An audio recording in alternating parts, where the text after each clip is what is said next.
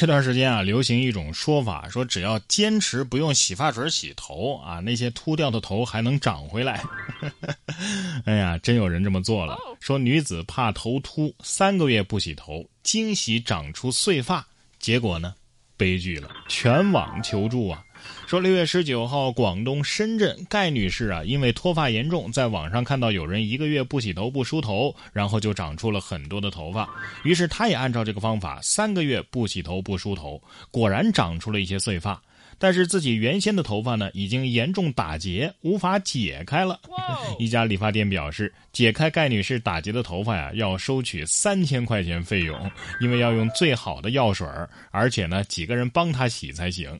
另外一家理发店呢，则是建议她呀，直接把长发给剪短吧。哎，咱就是说哈，有没有这样一种可能，就是说哈，你头发你不管洗不洗，三个月本来就要长啊。不过这么说的话，他三个月不洗头是不用出门、不用上班的吗？啊，这么说，还有点羡慕呢。羡慕归羡慕，该上班还是得上班，该努力还是得努力。你看，这位五十八岁的小伙伴都没有放弃自己的梦想，我们还有什么资格不努力？你说我说的是谁呀？哆啦 A 梦看过吧？里边的胖虎。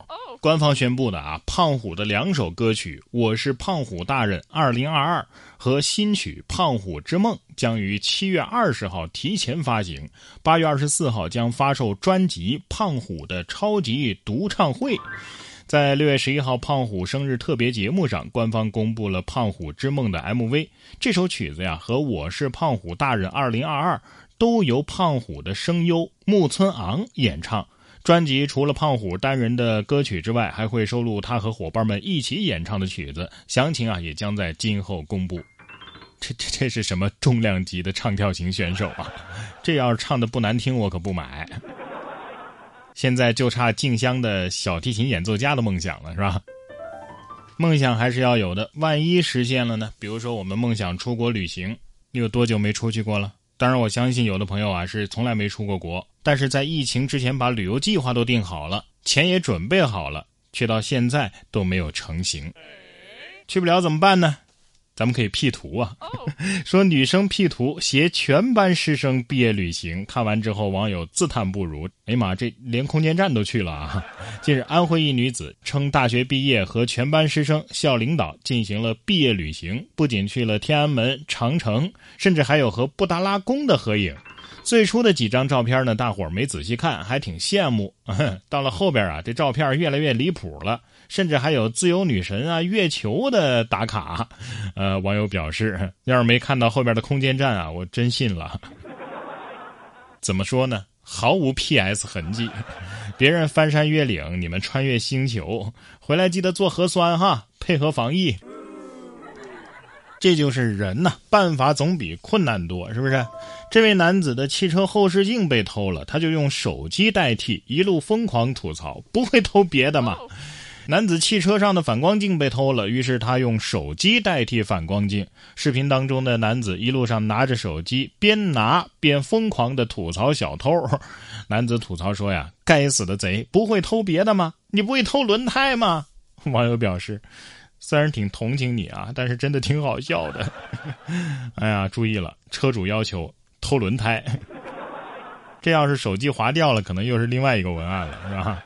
贼要是知道你这么骂他，可能在想：嗯，好的，既然你都这么诚心诚意的要求了，下次我就来偷你的心。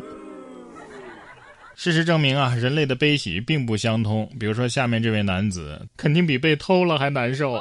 男子卖房第二天就出了拆迁公告，哭诉一夜亏损一百万，于是他把买家和中介都给告了。据报道，二零二一年，宁波的刘大妈和陈先生某中介公司签订了房屋买卖中介合同。刘大妈呢，按约向陈先生全额支付了购房款两百万元。几天之后啊，双方签订了房屋买卖合同。同日呢，又办理了房屋过户手续，并且约定第二天交付房屋。然而第二天，当地政府就发布了征收公告，陈先生刚刚卖掉的房屋正好属于征收范围之内。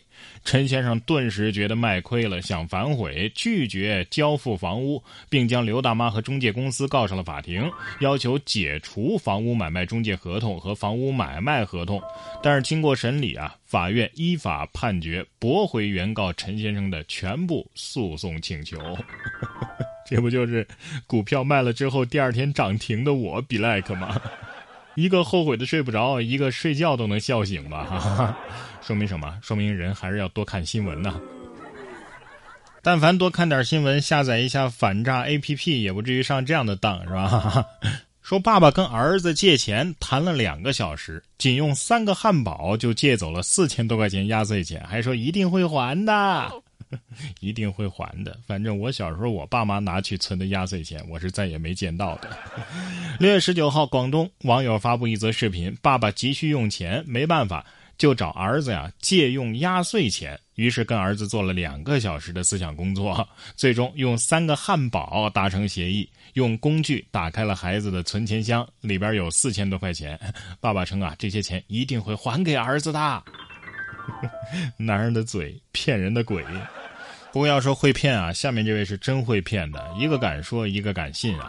说一个死刑犯在狱中结识了一个诈骗犯，结果呢，家属被骗了七万元，说想花钱改判死缓。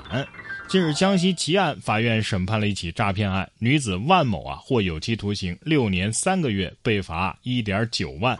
这个犯合同诈骗罪的万某啊，在看守所和死刑犯邓某相识，他谎称啊可以找关系帮邓某二审改判死缓，但是需要花费大概十五万块钱左右。万某被释放之后啊，就找到了邓某的亲属，诈骗对方七点七万。法院审理认为，万某在缓刑考验期又犯新罪，应该撤销原来的缓刑，与新罪并罚，于是作出以上判决。这这人是诈骗魂觉醒了吧？啊，这天杀的还真是干一行爱一行啊！这下诈骗犯证明了自己才是罪犯当中的最顶端啊，那比死刑犯都厉害呀！